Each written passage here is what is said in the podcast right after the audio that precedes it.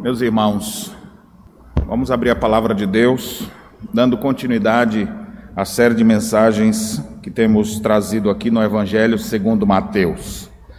Estamos no capítulo 23. Mateus, capítulo 23. Estamos nos aproximando do final de seus de, da penúltima sessão e já para entrar nos sermões, nos discursos escatológicos de nosso mestre. Contudo, acredito que pela pelo tamanho do texto, nós ainda vamos gastar alguns dias aqui falando sobre a censura, o juízo que nosso Senhor Jesus Cristo trouxe sobre os mestres da lei, conhecidos como escribas, os fariseus, depois de ter vários embates com eles e de calá-los com a verdade. O Senhor então é, fala às multidões e aos discípulos, nós vimos isso na última, na última ocasião, os versos de 1 a 12, e hoje nós vamos ver os ais. Alguns dizem os sete ais, mas você vai perceber oito ais. E nós vamos analisá-los vagarosamente. Não vou é, finalizar essa mensagem hoje, ela deve ter continuidade aí por mais umas duas semanas, pelo menos. Então vamos hoje atentar para a leitura que faremos e a explicação do texto sagrado, Mateus 23, dos versos 13 a 15, hoje. Assim diz a palavra do nosso Deus. Ai de vós, escribas e fariseus, hipócritas, porque fechais o reino dos céus diante dos homens, pois vós não entrais, nem deixais entrar os que estão entrando. Ai de vós, escribas e fariseus hipócritas, porque devorais as casas das viúvas e para o justificar fazeis longas orações. Por isso sofrereis juízo muito mais severo. Ai de vós, escribas e fariseus hipócritas, porque rodeais o mar e a terra para fazer um prosélito, e uma vez feito, o tornais filho do inferno duas vezes mais do que vós. Amém. Irmãos, eu sou sincero em lhes dizer que eu não vejo a hora de vivermos sem máscaras. Mas eu não estou me referindo a essa aqui porque essa aqui é uma proteção. A gente já vivia de máscara antes do coronavírus. Muita gente vive de máscara, escondendo quem realmente elas são. E às vezes escondendo com uma capa de religiosidade. É no ambiente religioso o cenário, um dos cenários mais propícios para hipócritas se esconderem. Porque ostentar a espiritualidade é uma das coisas mais fáceis que tem. É só você chorar, ou você falar mais manso, você dizer umas palavrinhas é, de crente. É fácil de se passar por um sem ser. É por isso que a Escritura nos exorta. Jesus Cristo fala de pessoas que são como que lobos vestidos em pele de ovelha. É a máscara deles. Se escondem atrás de uma capa, mas eles não são aquilo. Meus irmãos, como é terrível a hipocrisia. E a hipocrisia, ela, ela está inserida em nossos, em nosso cotidiano de tal forma que às vezes a gente nem percebe quão hipócrita muitas vezes nós somos. E o texto de hoje é um alerta do próprio Senhor Jesus Cristo contra a hipocrisia que ele via nos seus dias, muito especialmente da elite religiosa formada pelos escribas, ou seja, os mestres da lei, aqueles que deveriam mais é, deveriam viver de maneira muito mais fiel e digna do que a Escritura ensina, mas eles sabiam, mas não praticavam. Eles atavam fardos pesados sobre os outros, mas eles mesmos não tinham coragem de carregar nada, conforme nós vimos na última ocasião. E eu gostaria de falar para vocês um pouco sobre a hipocrisia. A hipocrisia que impera em muitos ambientes e que pode estar bem presente na sua vida também. Uma vida sem máscaras, uma vida sem falsidade é o que nós mais necessitamos. Nessa semana, uma de minhas filhas estava tendo aula. Os filhos geralmente não gostam de contar as histórias deles, mas essa é tranquila. E eu quis aproveitar que a discussão da semana era Afeganistão. E que absurdo as notícias que a gente ouve do Afeganistão. Olha como está acontecendo lá. As mulheres tendo é, uma condição de talvez serem exploradas, entregues, crianças para se casarem, e é realmente algo terrível o que acontece lá. Mas para chocar minhas filhas, eu peguei e falei: Você é culpada por isso. Eu? Já parou para pensar como a gente é hipócrita? Que a gente olha o problema dos outros e nunca acha que a gente tem alguma relação com eles? Você já viu, você sabe por que que às vezes existem religiões é, malignas? E isso não é a única. Religiões que destroem, se você observar na história, o próprio cristianismo teve uma época que era assim, através de suas cruzadas. É a vontade de Deus, e em nome da vontade de Deus se matava tanta gente. Na época da reforma, com a chamada Santa Inquisição, que de santa não tinha nada, mas essa era a máscara que escondia os assassinatos daqueles que defendiam a verdade, e depois diziam: ele é um bruxo, é um feiticeiro.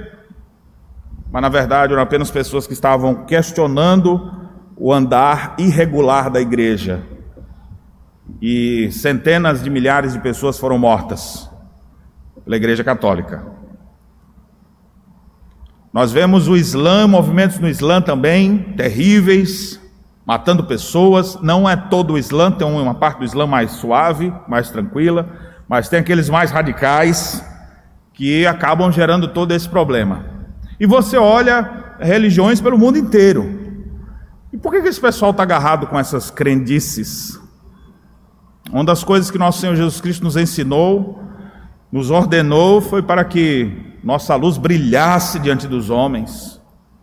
O apóstolo Paulo, refletindo isso, escreve aos Filipenses dizendo que brilhe como luzeiro no mundo. O próprio Senhor Jesus Cristo veio a esse mundo e a referência à sua vinda aqui, ele veio como que para fazer as trevas brilharem. E aqueles que se assentavam na região da sombra da morte, encontrar agora esperança. E esse Senhor Jesus Cristo, que nos deu o poder maior que existe, que é o poder do Evangelho, que é o poder de Deus para a salvação de qualquer pessoa no mundo. Qualquer pessoa pode ser salva, qualquer pessoa pode ser impactada, qualquer sociedade pode ser mudada, qualquer nação pode ser transformada pelo poder do genuíno Evangelho. O Senhor Jesus Cristo, então, entregou essa missão à igreja e disse: Ide, fazei discípulos de todas as nações, ensinando-os a guardar todas as coisas que vos tenho ensinado. Em cada época da história onde isso foi observado, nós percebemos que ali houve uma diminuição da criminalidade, da exploração, da maldade que é freada, pela presença da igreja. Quando a gente vê coisa ruim acontecendo no mundo, a gente devia orar assim a Deus: Senhor, nós, igreja, não temos cumprido o nosso papel. Se nós estivéssemos envolvidos nessa grande missão que o Senhor nos deu, nessa grande comissão de ir por todo mundo, fazer discípulos de todas as nações, a gente ia viver, sim, perseguido por causa disso mas a gente ia ver muita coisa diferente no mundo. Nós aqui, brasileiros muito especialmente, que vivemos no país de liberdades religiosas, na verdade nós é que precisamos pedir aos irmãos, os da igreja secreta que se reúne lá no Afeganistão para orar por nós. Porque eles, embora debaixo de forte pressão, devem estar vivendo um cristianismo muito mais fiel do que nós que estamos sem nenhuma pressão. Porque lá eles sabem que podem morrer, lá eles sabem que pela sua fé eles poderão ver a sua própria família sendo morta. Lá eles não podem nem divulgar em redes sociais as atividades de sua igreja, mas eles continuam servindo a Deus, continuam se reunindo, continuam evangelizando e continuam sendo mortos. Mas eles estão firmes servindo a Deus. E nós do lado de cá, com toda essa facilidade e liberdade, a gente fica enamorado das coisas do mundo a gente fica um crente morno que vai na igreja no domingo e na semana a gente vive como um pecador que não conhece a Deus. Isso não é uma grande hipocrisia nossa? Esse tipo de espiritualidade, você já parou para pensar? A hipocrisia nossa, parece que nós estamos numa condição melhor que eles. Eu quero que eles orem por nós, para a gente ter a fé que esses que estão sendo perseguidos possuem, enquanto nós estamos aqui dormentes cansados, fracos, reclamando da vida, reclamando porque o chuveiro queimou, a, a, a resistência, tristes porque não compramos o tênis da marca mais cara, com inveja do outro que comprou um carro novo, uma moto nova, essas coisas. Agora, Cristo, a essência do Evangelho, parece que não é preocupação para nós. E a gente às vezes está achando que nós estamos numa condição melhor que a deles. Eles estão vivendo o cristianismo autêntico. Será que nós estamos ou estamos vivendo de aparência? Hipócritas. Jesus usou essa expressão para descrever os religiosos de sua época, e eu tenho certeza que se tivesse hoje ia dizer a mesma coisa. Hipócritas. Você sabe o que é um hipócrita? Essa expressão se repete várias vezes aqui nesse texto. Ai de vós, escribas e fariseus hipócritas, mestres da lei que não cumprem a lei. Fariseus, ou seja, os que mais defendem a Bíblia, mas não vivem o que ela ordena. Hipócritas. A palavra hipocrisia ou hipócrita é a junção de duas palavras e as duas nós temos transliteradas e inseridas na nossa língua portuguesa. Você sabe bem. Hipo e críticos.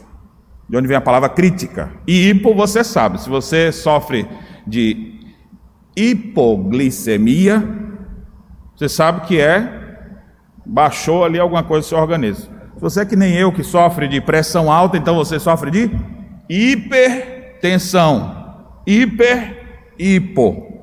Quando a pessoa está com muito frio, que a temperatura baixa, ela pode sofrer de hipotermia. A temperatura que baixou. Então, quando fala hipo, está falando dessas coisas baixas, a baixa crítica. Literalmente é essa a ideia. O hipócrita é aquele que faz uma crítica e você olha assim: olha quem que está falando.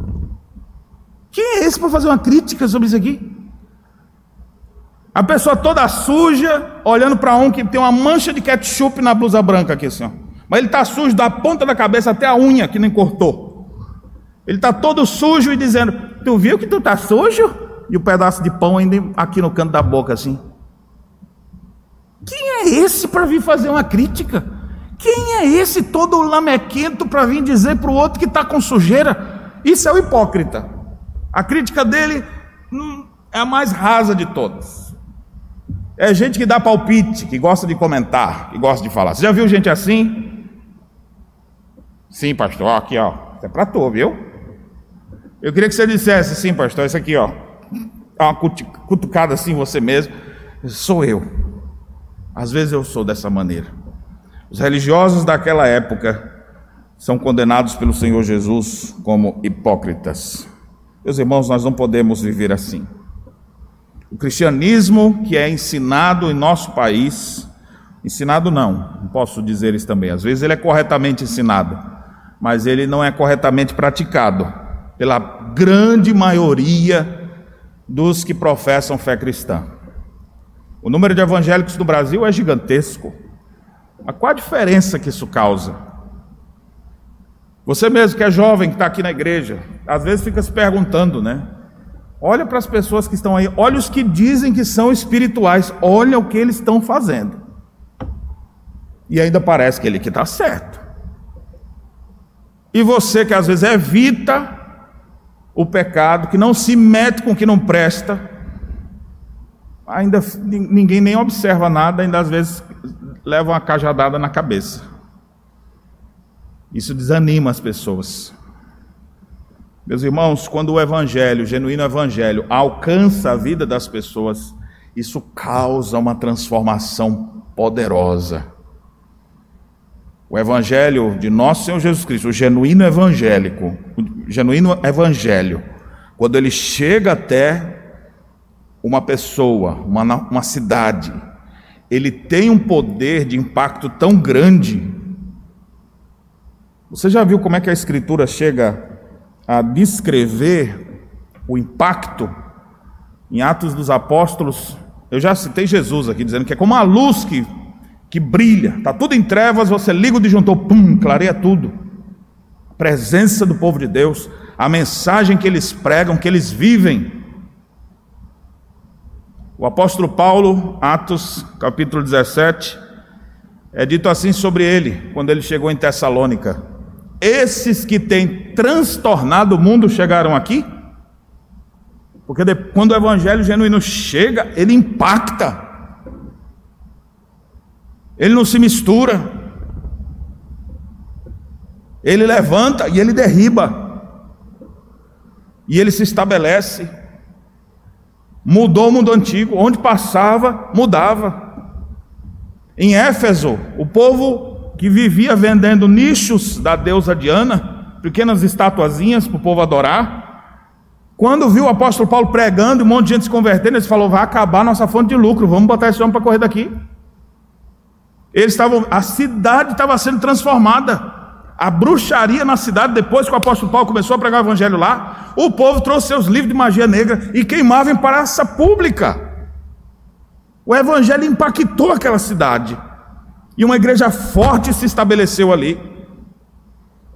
Paulo preso, um orador chamado Tértulo olha para ele e fala: Esse homem é um coronavírus. Quase que ele disse isso.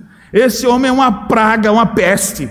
A palavra grega que é utilizada pode ser traduzida como pandemia. Esse homem ele chega e, onde ele, e ele espalha esse vírus, essa seita deles aí falando do Nazareno. Meus irmãos, o evangelho quando chega, ele chega com esse poder. Satanás sabe disso. Satanás não aguenta com o Senhor. Não é uma briga de para ver quem aguenta. Satanás não tem poder de frear o evangelho que vai a todas as nações. Ele pode fazer oposição, não é porque ele não vai poder impedir que ele não tenta. E ele faz barreiras toda vez que você se mete para algum lugar para evangelizar lugares não alcançados ainda. Ele faz mais resistência ainda, mas ele não pode frear. O evangelho atravessa, chega. Quando chega, você acha que ele fica parado? O que, que ele faz? Vamos diluir esse evangelho para perder a força. Ao invés de chegar aquele evangelho pesado, genuíno, pesado aqui que eu estou pensando aqui, é igual aquele leite puro de vaca que foi tirado agora há pouco, ainda está morninho, que tem quase um palmo de espuma no balde. É um leite que, se você não está acostumado, meu amigo, você não precisa ter problema de lactose, você vai dar uma desinteria, de tão forte que é. Principalmente você que está acostumado a beber leite de caixinha e ainda compra do desnatado. Porque o integral já é fraco, aí você compra o desnatado. Parece que é 10 litros de água para cada meio litro de leite. Mistura e bota na caixinha, não é? Que efeito que causa? Então, Satanás, sabendo disso, o que, que ele faz? Ele insere o erro, eu não posso impedir o evangelho de avançar, então, já que o evangelho chegou, vamos dissimular ele, vamos dissolver ele aqui, vamos fazer com que as pessoas não tenham o mesmo poder e impacto que o genuíno evangelho causa. Então a pessoa vai vivendo ali mais ou menos, vai tendo ali algumas coisinhas boas para ele, começa a se encantar com as coisas boas, Satanás deixa ele prosperar. Não queria inicialmente, mas agora deixa porque ele sabe que aquilo vai frear ele de alguma maneira. Então vai dando paz para ele em alguns aspectos, prosperidade, amizade com o mundo, tá tudo bem, tá tudo tranquilo. Para que esse negócio, essa briga toda? Aí pronto, acabou o evangelho. E aí como é que a pessoa vive? O que é que se vive? Uma grande hipocrisia. se vive de máscara, escondendo quem são. Pessoas que só pousam para a fotografia rindo, mas que suas vidas são uma tristeza de segunda a segunda-feira. Pessoas que mostram para os outros aquilo que elas não são. Pessoas que escondem o que realmente existe em seus corações. Meus irmãos, que tristeza é viver assim. Que tristeza é viver uma vida de falsidade, de hipocrisia. Não é isso que Deus espera para nenhum de nós. Nos dias de Jesus, ele então traz severas, é, severos juízos sobre as pessoas. A ideia de um ai sobre o hipócrita é exatamente um juízo. Se fosse ao contrário, ia dizer: bem-aventurado você que está fazendo isso mas não está fazendo, ai de você que não faz isso. Você sabe de um ai, né? O ai é aquele negócio que sua mãe, quando você aprontava pequeno, ela falava: Ah, menino, ai, ai, ai, quem, eu quero ver quem pegou esse negócio aqui. Quando ela vem com o cinturão, ou com o cinturão é o pai, né? Com o chinelo na mão, e aí fica: Ai, ai, ai, o que, que vai dar para mim agora? Vai receber um juízo leve. Agora imagine o rei de toda a terra dizendo: Ai de vós Mateus capítulo 5 ele diz: Bem-aventurados são esses, esses são os mais felizes. Agora, esses aqui, ai de vocês, escribas e fariseus hipócritas.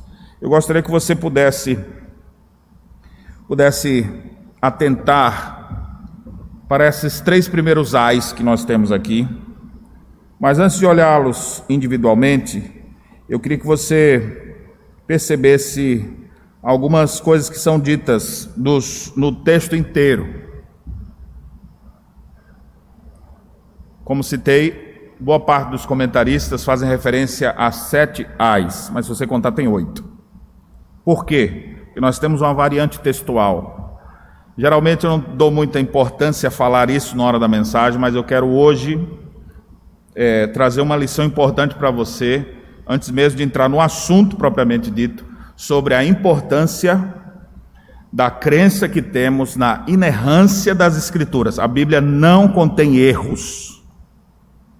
A Bíblia é um livro inspirado, autoritativo, inerrante, infalível, e muitos tentam questionar a Escritura ou seu conteúdo por causa das chamadas variantes textuais. Eu quero aproveitar agora e falar isso para você, para você ter ideia. Não temos nenhum texto original. Por exemplo, que Paulo escreveu, que Pedro escreveu, que Lucas escreveu. Nós temos, na verdade, guardado a cópia da cópia da cópia da cópia da cópia, que foi distribuída em vários lugares diferentes. O inspirado foi aquele irmão, aquele homem santo usado por Deus, carregado pelo Espírito Santo para que registrasse esse texto. Agora, a cópia da cópia da cópia, às vezes tem uma pequena variante textual. Às vezes um S que alguém esqueceu de botar. Mas são coisas tão, tão pequenas que não mudam em nada a essência da mensagem. Como esse exemplo que eu quero dar aqui para vocês. O verso 14 aparece alguns manuscritos, Aí outros manuscritos aparecem no, antes do 13. Aí você fala, eita pastor, então essa passagem não está aqui, não existe isso aqui? Existe, porque ela, ela, ainda que exista variante textual, aqui em Mateus, você vê que esse texto está inserido com o mesmo conteúdo, tanto pelo evangelista Lucas quanto Marcos, em textos muito mais antigos e que não tem nenhuma objeção contra eles e cujo ensinamento está perfeitamente em harmonia com outros ensinos da palavra de Deus. Então, esse aqui é um exemplo bom para quando alguém falar para você, mas a Bíblia contém erro, teve esse aqui, ó, aqui foi assim. Olha, o autógrafo, o original, é perfeito, porque foi conduzido num processo de inspiração pelo próprio Deus, sustentando aqueles que escreveram. Agora, a cópia da cópia da cópia da cópia, essas coisas sempre acontecia de ter alguma dificuldade, mas elas são tão pequenas como essa aqui. Aí você observa, nesse texto de Mateus tinha alguns aparecia aqui no 14, outro aparecia um pouco antes, Alguns questionavam se realmente estava ou não estava, mas é o ensino em si. Ele aparece em outros evangelhos e está em perfeita harmonia com tudo aquilo que Jesus Cristo nos ensinou. Então você não vai achar erros nas Escrituras. Você pode ter a Escritura Sagrada como um livro fidedigno, autoritativo, inspirado, e que você pode crer e confiar nas palavras de Deus nas Escrituras Sagradas. Ao longo de muito tempo, pessoas quiseram é, denegrir o texto sagrado, mas ele permanece até hoje servindo de edificação para as nossas vidas. Tendo, tendo dito isso, eu queria citar uma outra coisa interessante agora que esse texto todo ele nos traz. Alguns teólogos percebem aqui uma estrutura quiásmica. O que, é isso, pastor? A forma como Mateus escreveu, ele quer dar ênfase na forma como ele escreve. E o quiasmo é assim, uma verdade que é dita no início do texto, depois repetida no final do texto. Uma outra verdade dita aqui e aqui, aqui e aqui. E aí tem uma no centro. Essa estrutura, como se fosse uma taça. Imagina assim, algo dito no início, no fim, depois, aqui, aqui, aqui e uma central. É percebida aqui também nesta passagem, entre esses sete ais, se assim nós considerarmos. Sendo que os versos 23 e 24 consistem nessa, mas não é hoje que nós vamos ver isso. Mas para depois você estudar mais o texto, já que nós vamos nos debruçar sobre ele mais pelo menos duas vezes. Hoje vamos ficar apenas nesses três versículos e vamos extrair três importantes lições que Deus nos traz, julgando o próprio Senhor a hipocrisia dos religiosos. O que, que nós podemos aprender então sobre esse juízo de Cristo, esse juízo divino sobre a hipocrisia dos religiosos? Vamos ver. Primeiro, ai, no versículo 13. A palavra de Deus diz assim: Ai de vós, escribas e fariseus hipócritas, porque fechais o reino dos céus diante dos homens, pois vós não entrais, nem deixais entrar os que estão entrando. O juízo de Jesus aqui sobre esses religiosos é como se ele estivesse dizendo assim: ó, vocês vão receber o julgamento, ai de vocês, porque vocês não cumprem o papel essencial de religar os pecadores aos céus. E religar aqui eu estou usando uma palavra de propósito para significar a palavra religião. O que significa religião? Religare. É exatamente aquele que propõe ligar o pecador a Deus. Isso é a religião. Religião é que religa e o que está fazendo esses hipócritas aqui? Esse, isso era o que eles deviam fazer: religar os pecadores aos céus. Mas o que, que eles estão fazendo? O contrário, eles não cumprem o papel essencial de religar pecadores aos céus. Nem entram, nem deixam os outros entrarem. Já viu gente assim? O Senhor está condenando eles, chamando eles de hipócritas, porque eles são religiosos. Você fala, esse pessoal é religioso, ele vai para o céu. Esse pessoal aí da igreja, esse pessoal é, é santo. E aí a atitude deles atrapalha outros a chegar, a serem evangelizados, porque tem um monte de gente que fala: eu querer ir para aquela religião, para aquela igreja que tem aquelas pessoas assim, eu não quero saber disso não. Ou seja, a postura deles atrapalham pessoas de entrar no reino dos céus e nem eles mesmos entram não ajuda e ainda atrapalha. É claro que nós não estamos dizendo isso em sua última instância, porque de maneira alguma fariseu vai, vai ser capaz de impedir os planos de Deus. O texto está falando em termos de responsabilidade humana. Eles que se declaravam mestres da lei, religiosos, deveriam ser as pessoas que iam tirar as dúvidas dos outros. Calma aí, o que você, qual é a sua dúvida? Ah, eu não sei se eu vou ter salvação. Vem cá, meu filho, olha o que a Escritura diz aqui, ó. Desde o princípio.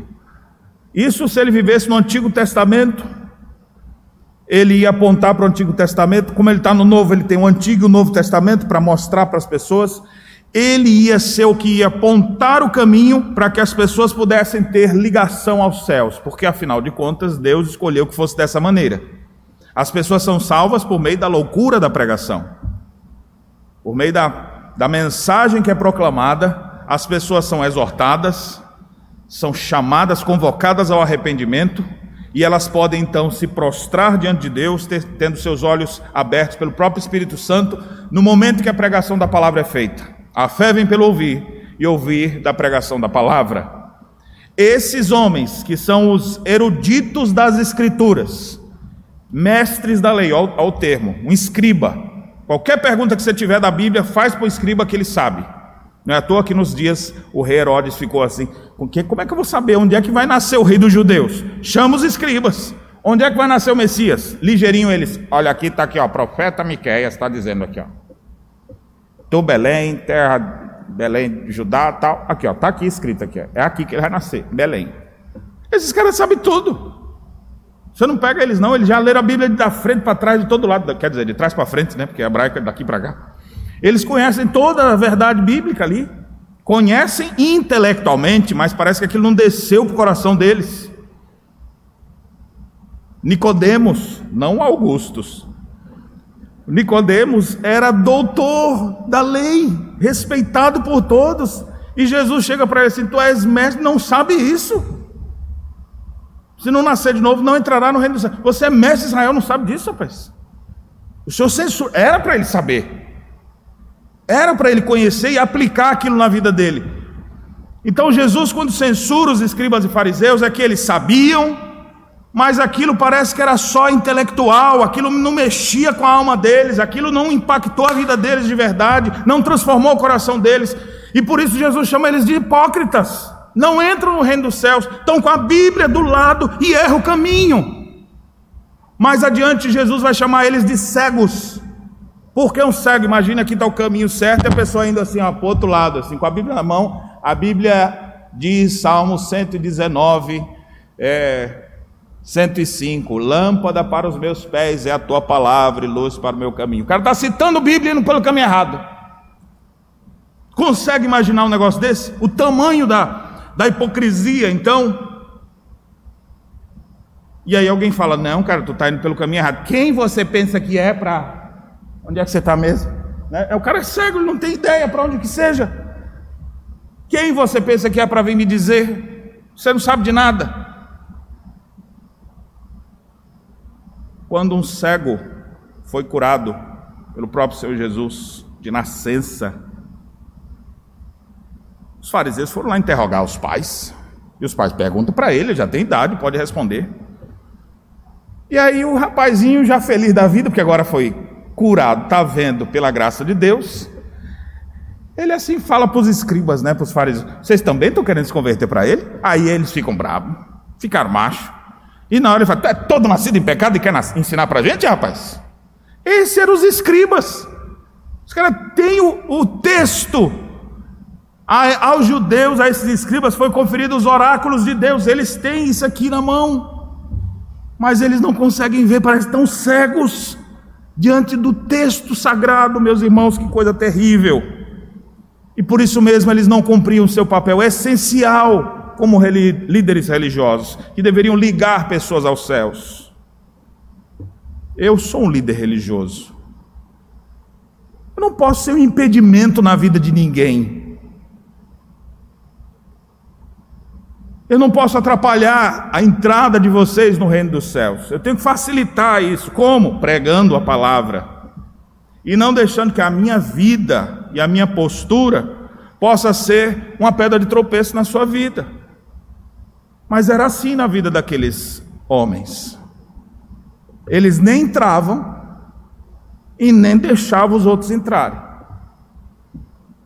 É claro, meus irmãos, que não são todos, porque nós sabemos que existiram vários judeus e escribas que se converteram e que tiveram seus conflitos lá, mas a grande maioria acabou vivendo dessa maneira.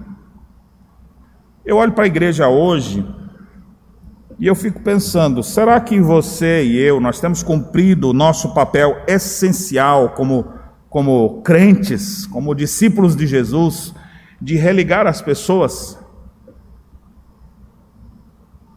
Começando dos líderes. Você que é pregador do Evangelho, você tem cumprido com seu papel essencial de religar as pessoas aos céus? Você tem falado a mensagem fielmente e tem vivido fielmente para não ser uma pedra de tropeço na vida dos outros? No nosso mundo de hipocrisia, a gente vê um monte de líder religioso, de pastor, de, de, de, de presbítero, de diácono, de líderes de igrejas. E aí, quando você vai ver como é que eles vivem, aí você fala: é um absurdo. Ainda diz que é isso, aquilo, outro. Ou seja, nem ajuda e ainda atrapalha. A condenação vai ser maior para esses. E eu pergunto para você, que não é pregador, quem sabe não é um líder, mas é membro da igreja. Será que você não tem desprezado o seu papel de cristão nesse mundo, atrapalhando pessoas de entrarem no reino dos céus? Porque eles, se todos que vão entrar no reino dos céus tiverem você como modelo e paradigma, será que eles vão querer continuar nesse caminho? Ah, eu quero ser igual ao irmão fulano ali, ó. Os jovens que vocês conhecem, os adolescentes que vocês conhecem, eles podem ter em vocês o modelo de um cristão autêntico ou de um homem mascarado? Ou de um hipócrita? Meus irmãos, aqui nós temos o primeiro juízo divino sobre a hipocrisia dos religiosos. Vocês não cumprem o papel essencial de religar os pecadores aos céus. Quero lembrar vocês, nós já vimos isso aqui em Mateus, o próprio Senhor Jesus Cristo declarou isso. Dando aos seus discípulos, ele usa essa expressão: vos dou a chave do reino dos céus. Que história é essa de chave? É que por meio da pregação da palavra, pecadores podem ser conectados e esse é o nosso papel como cristãos na terra: ligar aquele que está perdido, trazer luz para aquele que está nas trevas, esperança para aquele que está desanimado, trazer exortação para aquele que está no erro. Nós devemos ser os instrumentos de Deus na vida das pessoas. Se você não está sendo isso, peça a Deus que gere arrependimento e arranque do seu coração a hipocrisia que tem te mantido com a falsa sensação de que você é um bom religioso, quando na verdade está distante daquilo que Deus estabeleceu em Sua palavra. Ai de vós, escribas e fariseus hipócritas. E eu não teria dificuldade para aplicar isso hoje e dizer: ai de vós, presbiterianos hipócritas, que ostentam ser uma coisa que não são que estão atrapalhando em vez de ajudando. E o caminho não é embora da igreja, não, viu? Porque senão vai todo mundo. O caminho é arrependa-se e se enquadre naquilo que a palavra de Deus te ordena. Suplique o perdão e o socorro, a graça de Cristo, e o Espírito de Deus te erguerá, para que você não viva mais como um hipócrita. Versículo 14. Segundo ai. Vamos dar uma olhada?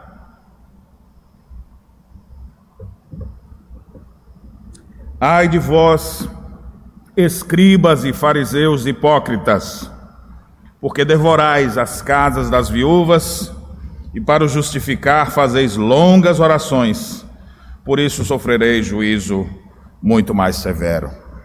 Como eu fiz referência a esse versículo, eu quero lê-lo também nas, nos textos que estão é, nos evangelhos sinópticos aqui, se você puder acompanhar, se não apenas ouça. Marcos capítulo 12. Marcos traz algumas referências a essa fala de Jesus aos escribas e fariseus, que, muitas vezes ele falou contra eles, né? não foi só aqui. Em outros momentos nós já vimos isso também. Marcos capítulo 12, Jesus censura os escribas, lá versos 38 a 40. Olha o que ele diz aqui, ó.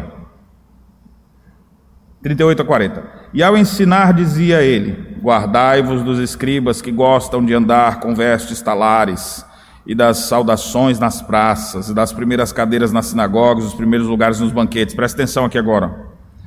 os quais devoram as casas das viúvas e, para o justificar, fazem longas orações.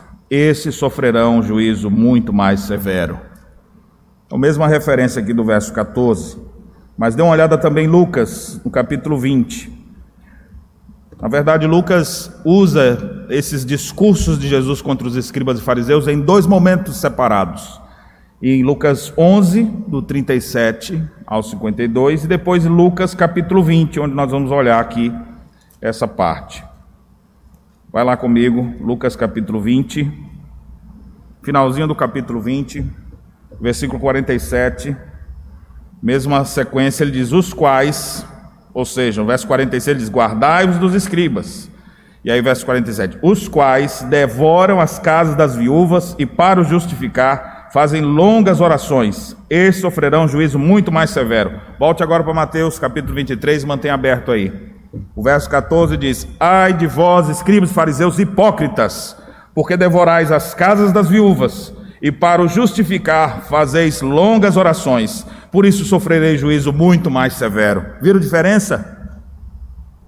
Tem uma pequena diferença aqui numa frase, o conteúdo é o mesmo, verdade bíblica, para a nossa vida, alerta de Cristo sobre nós. E qual é o alerta que ele nos traz aqui nesse segundo ai? Vocês, religiosos hipócritas, vocês não abandonaram a cobiça e estão encobrindo ela com a sua religiosidade. Esse é o pecado aqui que está sendo denunciado. Esse é o juízo de Deus sobre aqueles religiosos. Não abandonaram a cobiça, porque a cobiça faz parte do coração humano. Mas aqueles que estão procurando viver com Deus. Eles vão viver com satisfação em Deus, eles não vão mais se entregar às suas paixões, aos desejos de sua alma. O pecado principal apontado aqui, que eu estou dizendo de cobiça, tem a ver com a cobiça e extorsão. Alguns entendem aqui que o pecado que eles estavam fazendo, porque diz o texto que eles devoram a casa das viúvas.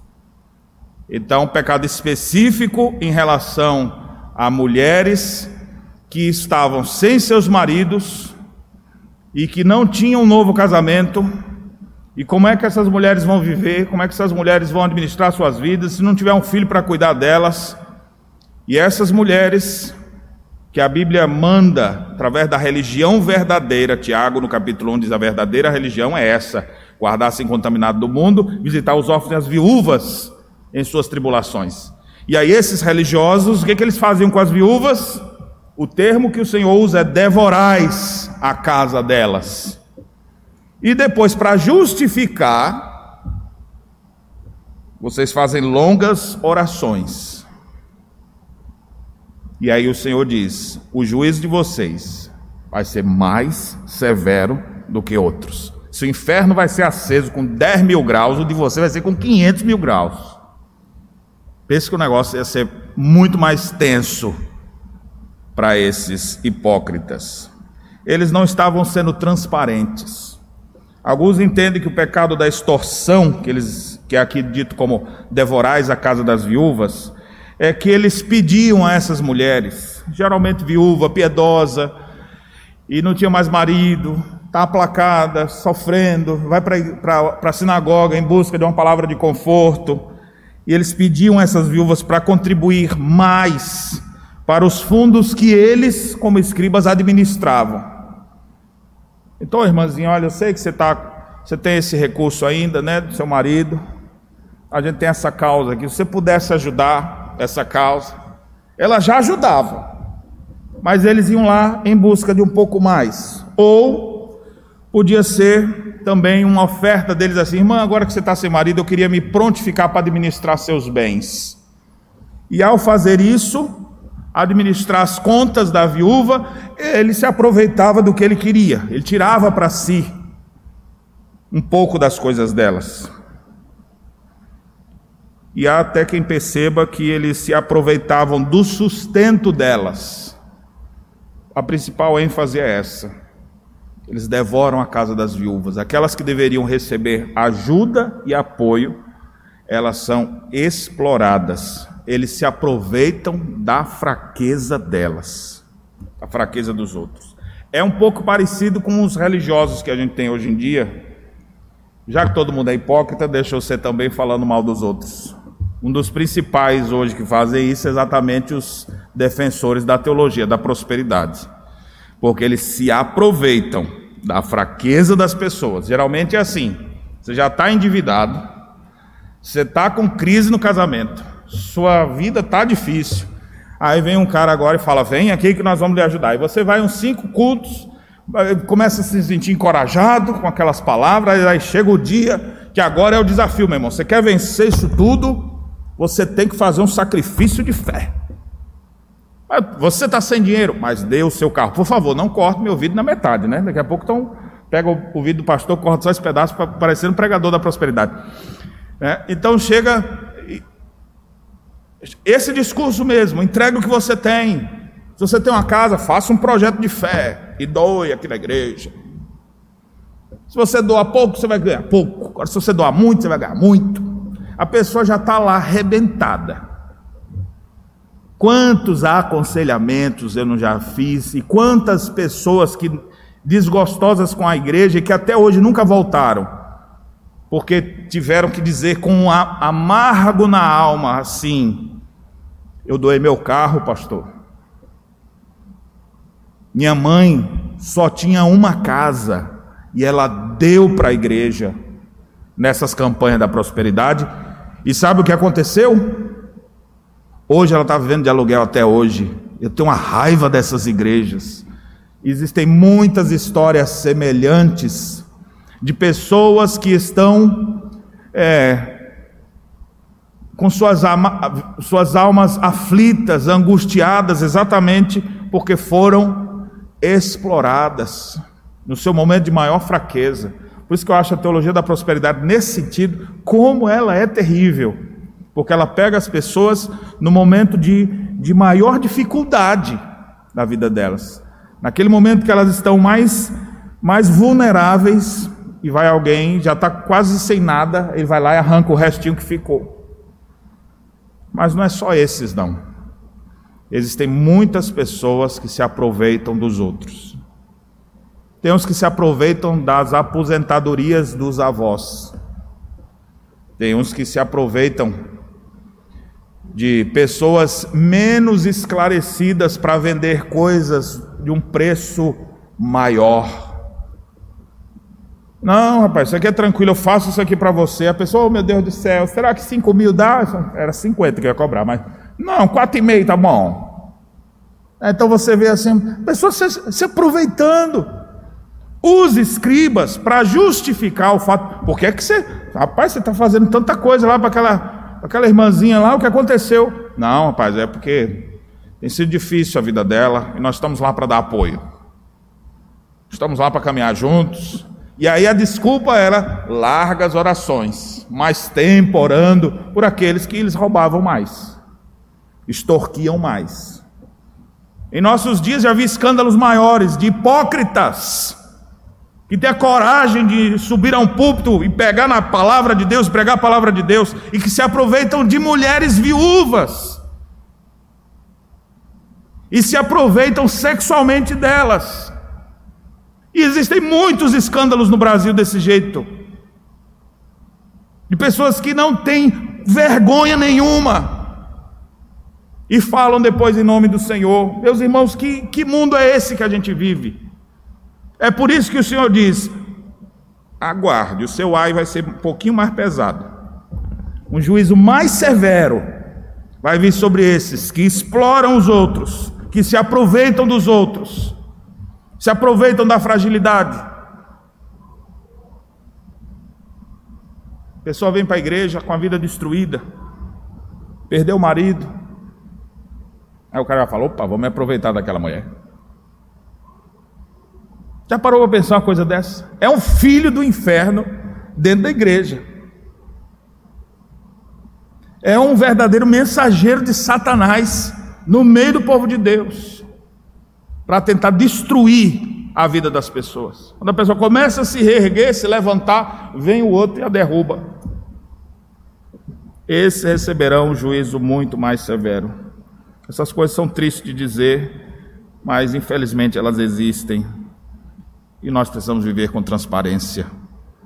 nós precisamos viver com sinceridade. O cristianismo, ele é um, não é uma religião secreta, ele é um livro aberto. Não dá para viver vidas ocultas, ou vida dupla, tripla, ou seja lá quantas você queira ter. Ou é ou não é. Para viver para Deus, é para viver para Deus sempre. Isso chama integridade, transparência. E não esconder os seus pecados com uma capa de religiosidade. Por que, que você está tanto tempo lá na casa daquela viúva? Ela está necessitada e eu tive que orar um pouco mais por ela hoje. Ah, tá certo. A pessoa cobre o seu pecado com a capa de religiosidade. Eu quero ser uma bênção na sua vida, irmão. Cuidado, viu? Cuidado com aqueles que vêm com um discurso muito bonito assim para você. Pode ser um filho do inferno desses aqui que nós estamos vendo. Fique alerta. Eu digo que você fique alerta, mas eu também digo: Deus está vendo as intenções do seu coração. Pode ser que você não seja vítima, não. Você seja o miserável que está se passando pelo que realmente não é. Não se esconda. Sua capa de religiosidade, mais cedo ou mais tarde, cairá.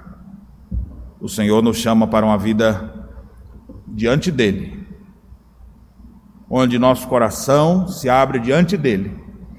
A gente abandona os pecados, não os esconde. A gente não guarda pecado, a gente não esconde uma vida de pecado, mas a gente confessa, abandona e conversa com os irmãos do lado dizendo: Me ajuda a vencer, porque eu não quero viver escravizado ao pecado. Me ajuda, ora por mim. E essas pessoas se apoiam e prosseguem. Mas esses hipócritas que o texto faz referência, que existem nos nossos dias também, quem sabe você que está nos escutando em sua casa também, seja um desses, que precisa atentar vocês não abandonaram a cobiça e estão escondendo seus pecados debaixo de uma capa de religiosidade. Deus não se agrada disso. Ele vê todas as coisas. Os olhos do Senhor estão em todos os lugares, contemplando os bons e os maus. Tudo que você faz está a corandel. Tenha essa consciência, meu irmão. Tudo está diante de Deus. E por isso mesmo nós precisamos dizer como Isaías: Ai de mim, estou perdido. Sou um homem de lábios impuros. Não dá para esconder. Não, eu sei, eu, eu vivo bem. Não esconda seus pecados, lance eles aos pés da cruz, traga a luz de Deus para dentro da sua vida, do seu coração, porque é assim que a gente vai vencer. E ficar escondendo o pecado, dizendo que não tem, ou imagine o miserável do pecador. Um pai não é nenhum de vocês aqui, é gente que vocês nunca conheceram quando eu passei lá na Austrália, onde eu nunca fui. E aí a pessoa falou: Tu acredita, pastor, que o menino estava dizendo no quarto assim, com a Bíblia na minha frente, falei: Ô filho, tudo bem? Oi, pai. Olha na Bíblia. E o celular aqui vendo pornografia. Aí você fala, Absurdo isso. Às vezes é uma coisa na sua vida assim. Vive em pecado e a capa de religiosidade assim. Tem uns que estão, a capa já está grande assim, para tentar cobrir tanta coisa. Mas uma hora ela cai. Uma hora cai. E vai ser terrível. Meu irmão, viva com transparência. O Senhor te chama ao arrependimento. Viva uma vida de pureza, uma vida de santidade, uma vida de brancura. Não fique se escondendo, nem se aproveite de ninguém. Trate a cobiça dentro do seu coração, seja de que natureza for. Deus não se agrada desse tipo de coisa, e ai daqueles que vivem assim. O julgamento será muito mais severo. Por isso nós precisamos ficar alertos. Só temos um lugar para ir. Daqui a pouco eu digo onde é. Vamos ao terceiro e último ai de hoje.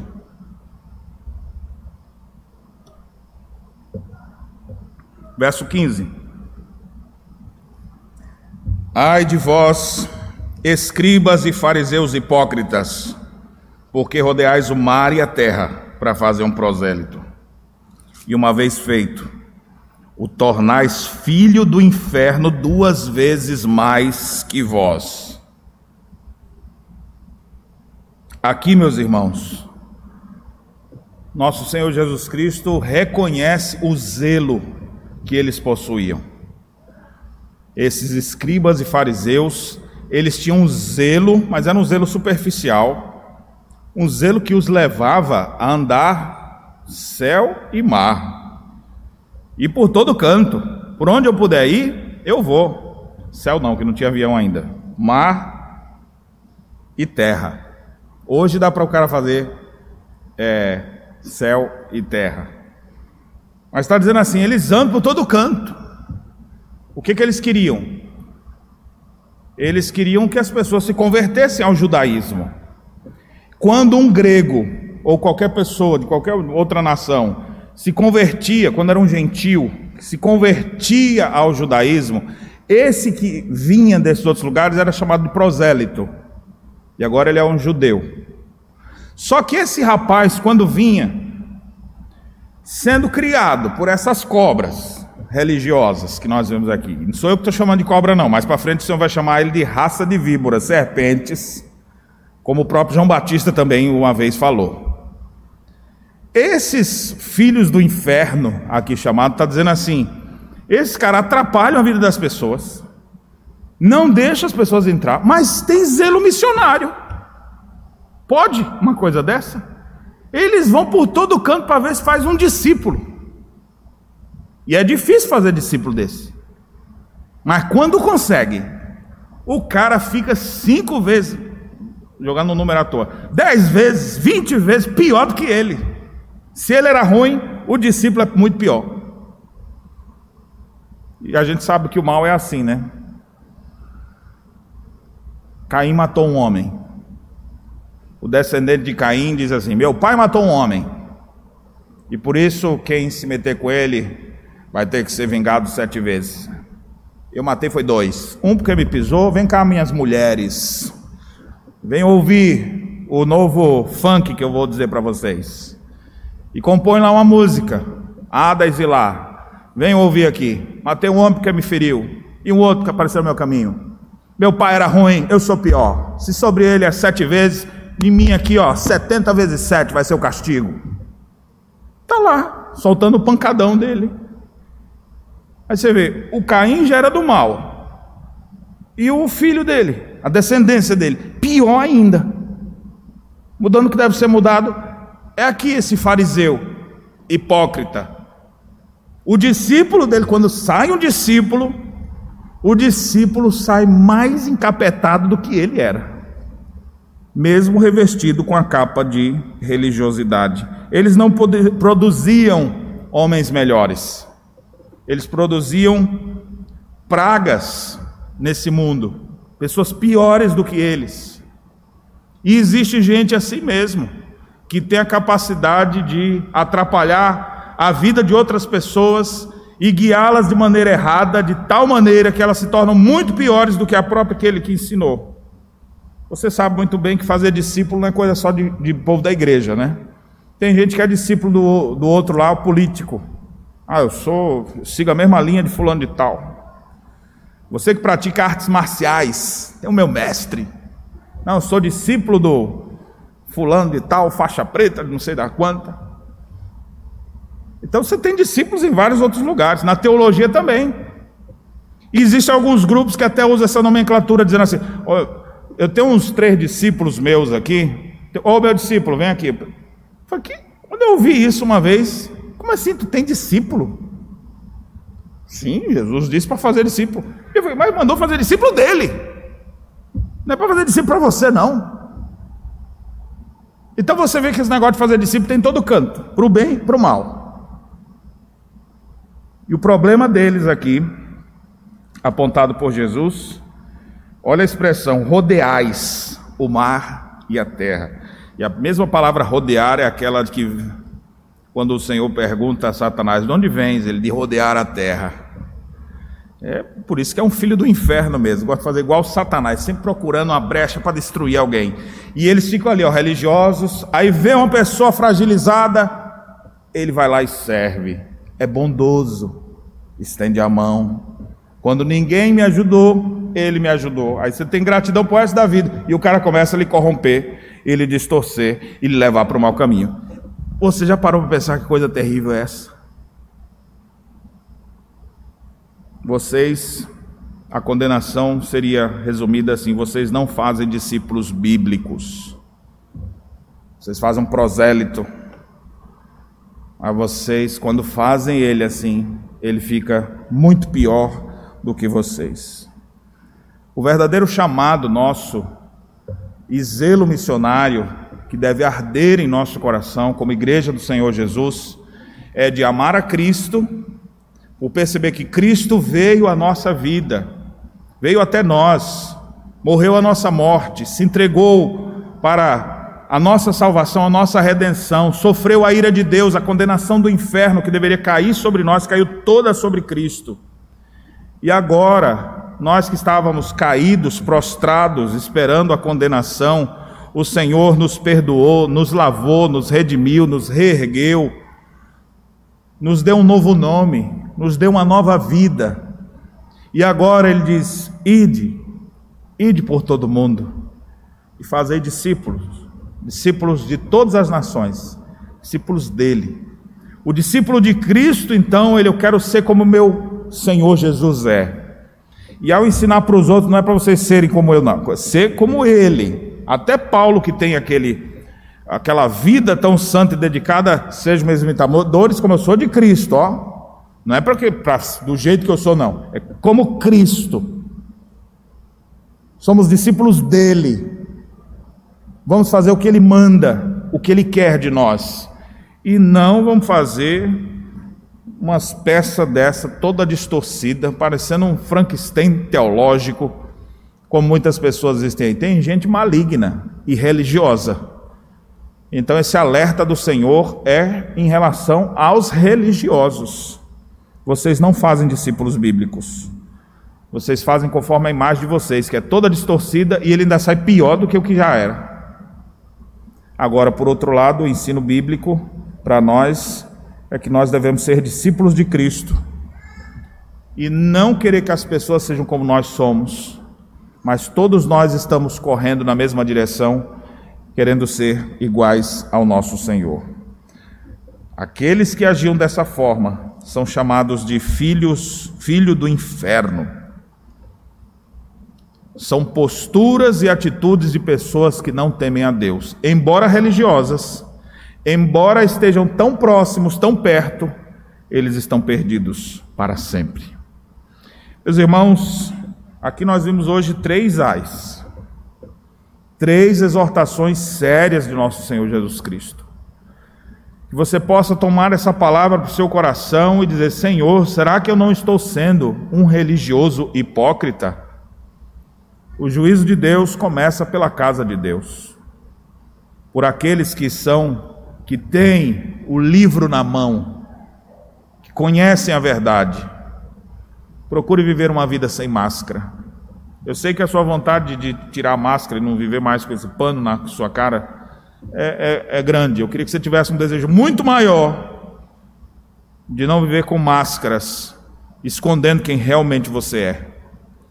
Que você pudesse se voltar ao único lugar que nós podemos ir, que é até aquele que diz: Vinde a mim, todos que estão cansados e sobrecarregados, e eu vos aliviarei. Você pudesse ir até o Senhor Jesus e arrancar as tuas máscaras e dizer quem realmente você é, e se humilhar diante dele, e confessar os seus pecados, e implorar o seu perdão, porque hoje o Senhor convoca pessoas ao arrependimento. Se você está ouvindo isso aqui hoje, é porque Deus te chama para uma nova vida. Ao passo que outros que se endurecerem ou que procurarem viver como aqueles escribas viveram, receberão juízo divino. E hoje eles já foram todos alertados aqui. Tome o alerta de Deus e faça com que ele te leve a dobrar seu coração, seus joelhos diante do Pai em humilde oração, clamando por sua misericórdia e por sua graça. Que Deus em Cristo nos abençoe e nos ajude a vivermos sem hipocrisia, sem falsidade. Amém.